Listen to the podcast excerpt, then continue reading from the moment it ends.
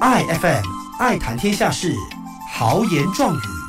各位听众，欢迎收听豪言壮语，我是时事评论员戴子豪律师，为您剖析一周来有族同胞对时事的看法。上个星期热议的两个课题，还是和以巴冲突有关系。一是以巴课题带入校园，二则是贝格和以色列有关产品的浪潮。教育部要求学府举办巴勒斯坦团结周。在穆斯林和非穆斯林的见解中出现了很大的差异，只有少数的马来同胞和华裔和其他种族的想法一样，不愿意看到以巴冲突课题带入学校。但是大多数的有族同胞非但赞同教育部此举，甚至还不明白为何这类的活动会招人反对。对他们而言，中东局势严重影响基本人道主义，涉及侵占他人领土、捍卫家园、无辜孩子牺牲。更重要的是，身为穆斯林。他们以本身能力所及的范畴声援巴勒斯坦，因此声援和支持巴勒斯坦人民，不只应该是穆斯林，而是全马人民都应该响应的活动。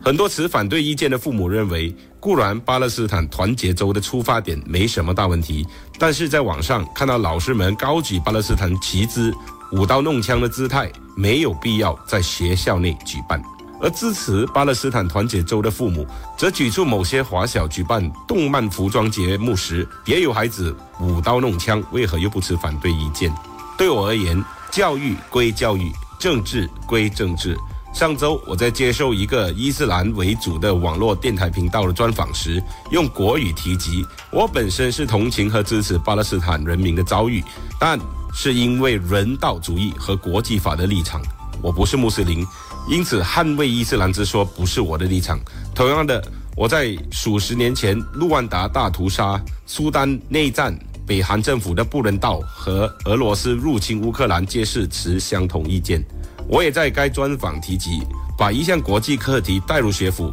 没有问题，但是应该用教育的方式，让孩子清楚理解何为人道主义，何为国际法。顶着旗子和高举枪支。孩子可能会被灌输，若不能和平解决一个课题，就要动用武力。这个观念可能会在孩子长大后用于和以巴冲突风马牛不相及的其他事物，对社会造成严重影响。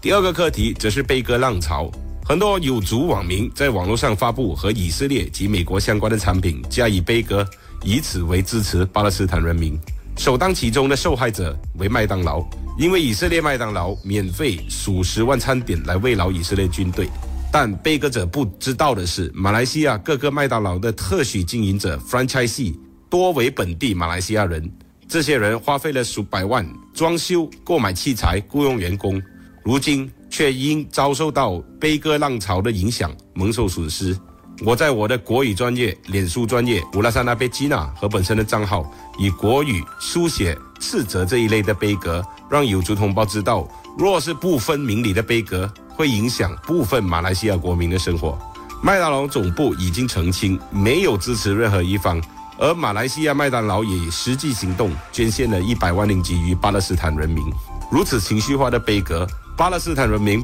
不但不会获得一点好处，以色列也毫无相关，不痛不痒。而受害人反而是受雇于马来西亚麦当劳的数万名员工和送餐员，这些都是为了让自身感觉良好的无意义行为。谢谢。i FM 爱谈天下事，豪言壮语。